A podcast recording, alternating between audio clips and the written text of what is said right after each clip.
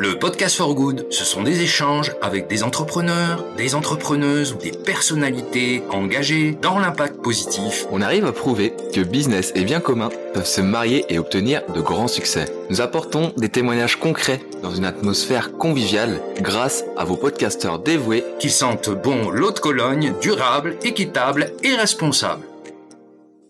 Hello les amis et bienvenue dans cette deuxième partie du podcast for good en compagnie de Florent Marcoux, CEO de Surfrider Foundation. Si vous n'avez pas encore écouté la première partie de ce podcast, on vous encourage à le faire avant de lancer cette deuxième partie.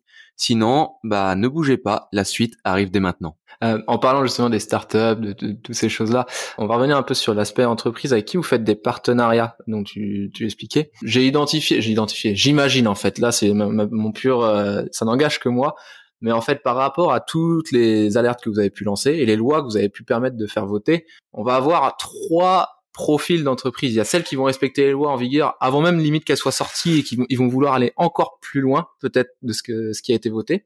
Il y a celles, il y a celles qui une fois la loi est, votée, elles vont se dire bah faut qu'on se mette euh, à niveau et puis bah qu'on se mette aux normes euh, législatives euh, pour pas avoir de, de, soucis. Et puis il y a celles, alors il y en a pas beaucoup et faut pas être, euh, je pense qu'il faut pas être jouer les oiseaux de mauvais augure, mais il y a quand même, je pense toujours les entreprises qui vont la détourner d'une manière euh, consciente ou inconsciente, mais en tout cas qui vont détourner la loi.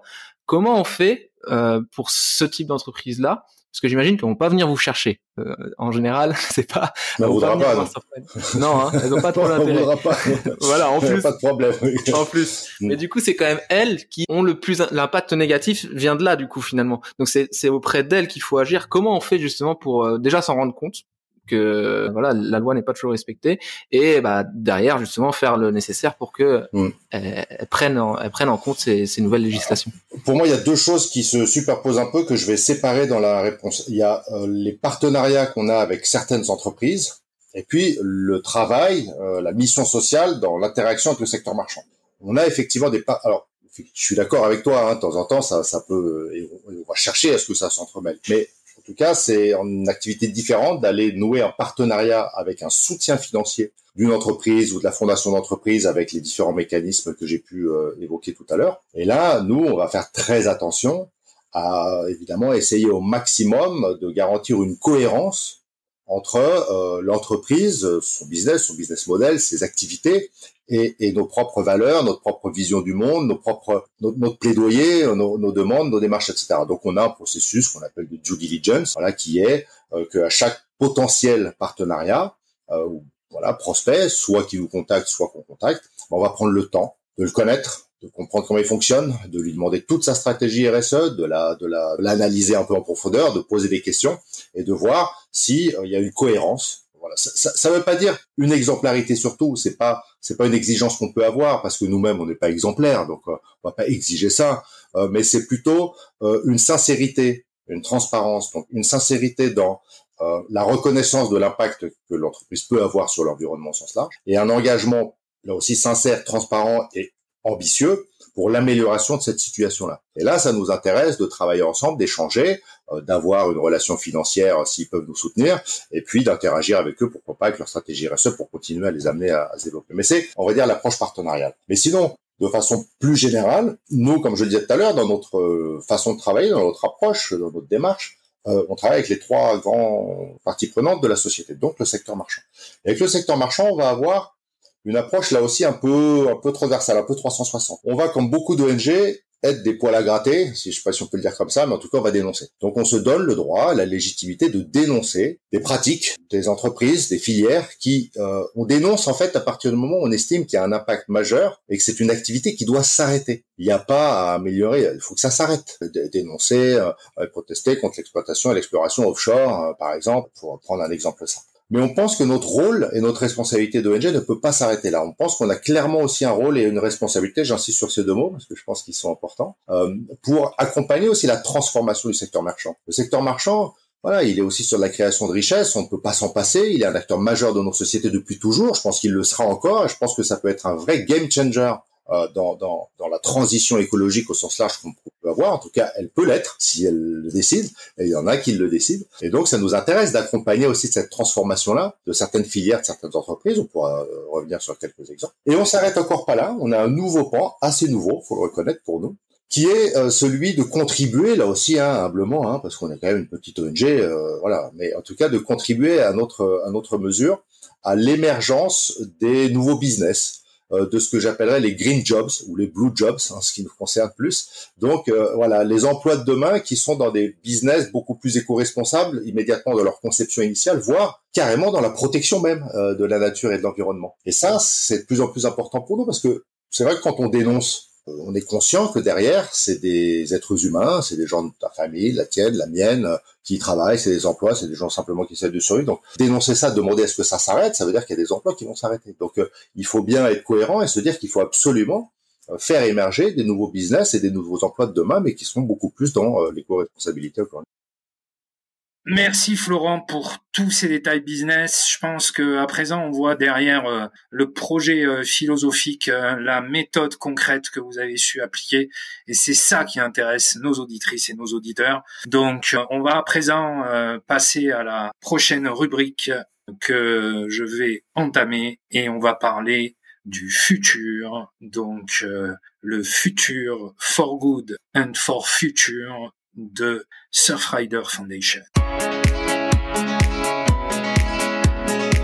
Le podcast for good.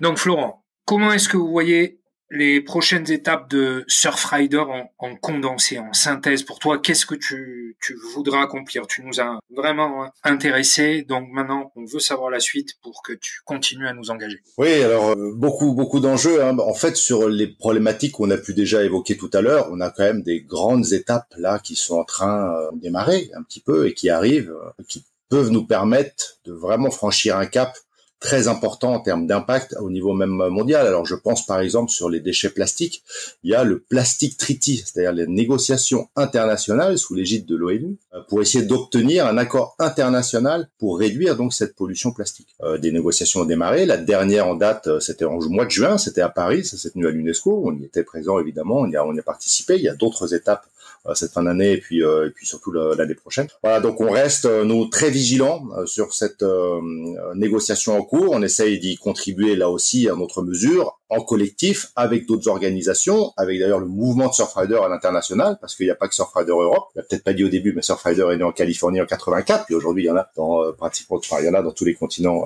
de, de notre planète. Bref, de faire en sorte que cet accord soit le plus ambitieux possible et qu'il permette réellement une réduction à la source de la production plastique. Si on doit retenir une chose, c'est qu'on se sortira de la problématique de pollution plastique, non pas par le recyclage, mais par la réduction à la source, donc par moins de production et moins de consommation de plastique. Voilà, donc c'est ça qu'on va essayer d'obtenir. Donc on a déjà cette, euh, ce texte-là en cours, au-delà de tout ce qu'on travaille euh, euh, en interaction au niveau de la Commission européenne pour faire avancer aussi le cadre législatif à cette échelle européenne qui est très importante. Hein, je le rappelle, les politiques publiques environnementales européennes sont des politiques contraignantes. Elles s'imposent à tous les autres mondes. Donc on a tout intérêt à essayer d'agir là-bas. Soit dit en passant, autre élément important, puisqu'on parlait du futur 2024, élection européenne. Allez voter.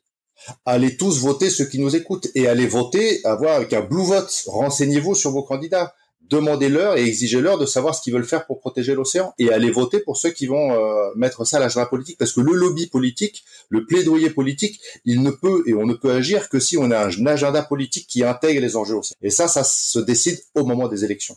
Et, et voilà, le, le, vote européen, on le sait, hein, malheureusement, il n'y a pas beaucoup de participation. Or, c'est là où tout se décide, c'est là où l'impact il est majeur. Donc vraiment, allez-y.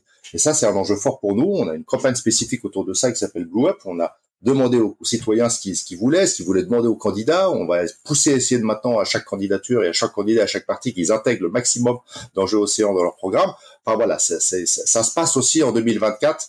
Euh, n'oubliez pas euh, cet enjeu d'élection bon, Bah écoute, euh, pour moi, ce sera fini. un grand merci. Je pense que. Moi, j'aurais quand même une dernière question. Oui, je sais, j'allais passer le micro. Ah, pardon, autant pour moi. Alors, pour moi, ce sera fini. Merci Florent pour euh, cette dernière partie euh, sur l'avenir. Donc je crois que euh, il faut vous suivre. En effet, tu as bien fait de dire que Surfrider est présent sur d'autres continents.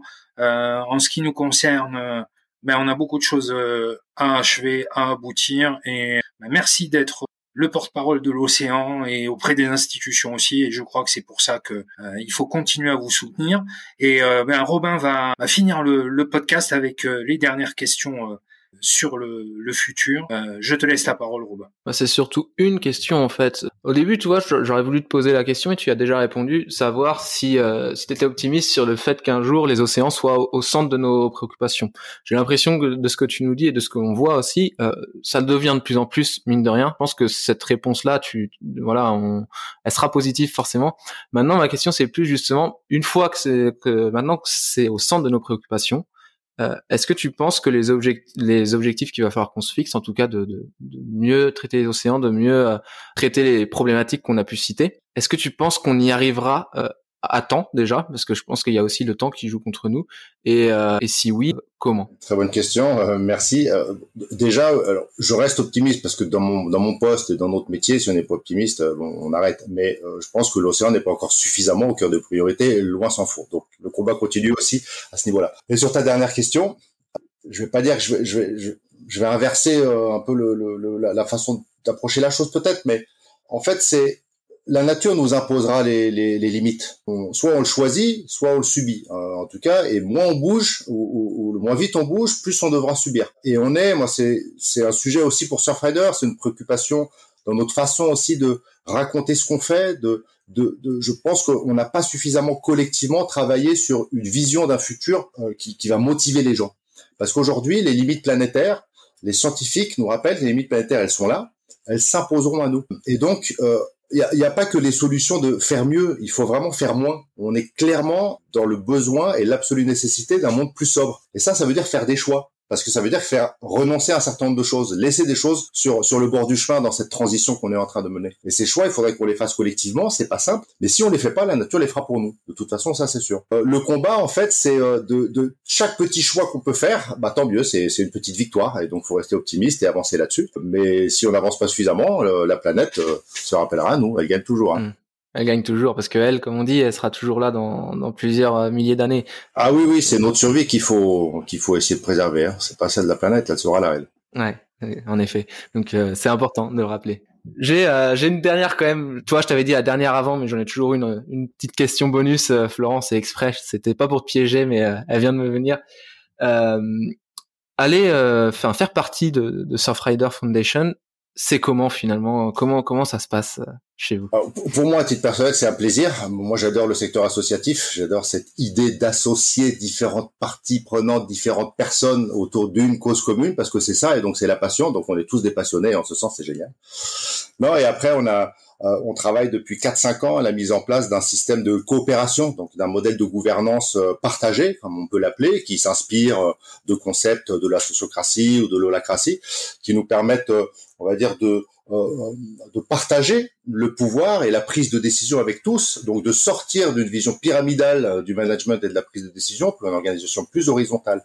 Et ça, on le fait et on le porte. Je le porte euh, beaucoup évidemment, peut-être en tant que directeur général, parce que d'abord, c'est pour être cohérent avec notre vision de la société. On parlait tout à l'heure des choix à faire. Ces choix, ils doivent être faits en collectif, ils doivent être faits en coopération. Je pense qu'il faut qu'on renforce clairement la démocratie participative en complémentarité à notre démocratie euh, euh, représentative. Et donc, voilà, on essaye de s'organiser aussi comme on aimerait que le monde euh, s'organise, mais on le fait aussi parce que je pense qu'on est plus efficace, on est plus efficient.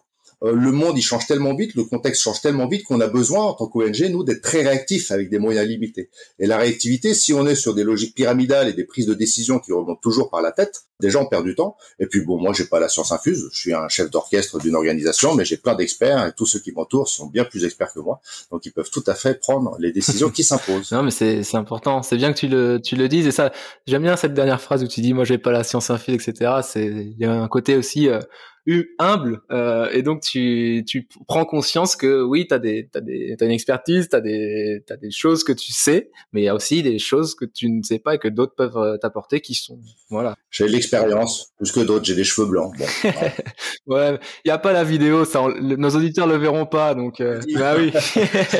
Il y a pas de souci. Écoute Florent euh, je pense qu'on arrive sur la fin du podcast. Avant quand même qu'on qu'on te laisse et puis que qu'on quitte qu'on quitte cet épisode juste où est-ce qu'on vous retrouve sur quel réseau? Est-ce qu'il y a un site internet? Est-ce qu'il y a des réseaux en particulier? Peut-être peut-être LinkedIn, Insta? Enfin voilà, je te laisse un peu nous raconter tout ça pour qu'on vous retrouve facilement. Oui, oui, tout à fait. Bah, il y a notre site internet qui est, j'ai l'impression, comme toute organisation et comme tout site, toujours en refonte, mais on va le refaire. Mais en tout cas, il est quand même là, il existe, donc allez-y, surfrider.eu. Euh, et puis, vous nous retrouvez sur tous les réseaux euh, sociaux classiques, que sont euh, Twitter, Facebook, Instagram, LinkedIn. Euh, là, on est plutôt donc euh, avec peut-être une audience et des participants dans le monde du business, donc plutôt LinkedIn, peut-être en ce qui les concerne, nous trouverons un peu plus d'actualité. Et à titre personnel, ils peuvent venir te contacter. Euh... Bien sûr. Ouais, ouais. J'ai alors sur LinkedIn, moi, moi je ne, voilà, c'est le seul réseau social que j'utilise à titre perso euh, et donc professionnel en fait, en l'occurrence. Donc n'hésitez pas à me retrouver ouais, sur mon sur mon LinkedIn, Florent Marcoux. Ok. Avec plaisir. Et eh bah, très bien. Bah, on invite tous les auditeurs hein, qui, qui souhaitent à venir euh, faire un tour sur Softrider, à venir te, enfin voilà, partager avec toi, discuter avec toi. Voilà, c'est, il y a pas de problème avec ça, au contraire. Messieurs, merci à tous les deux. Merci Florent. Merci, merci à vous deux. C'est un plaisir d'échanger. Bah écoute, plaisir partagé. La même chose, ravi. Et, puis très honoré et on espère qu'on aura largement intéressé notre audience. Bah, j'espère. Merci beaucoup pour l'opportunité en tout cas. Merci messieurs. À bientôt. Allez, à bientôt. Au revoir.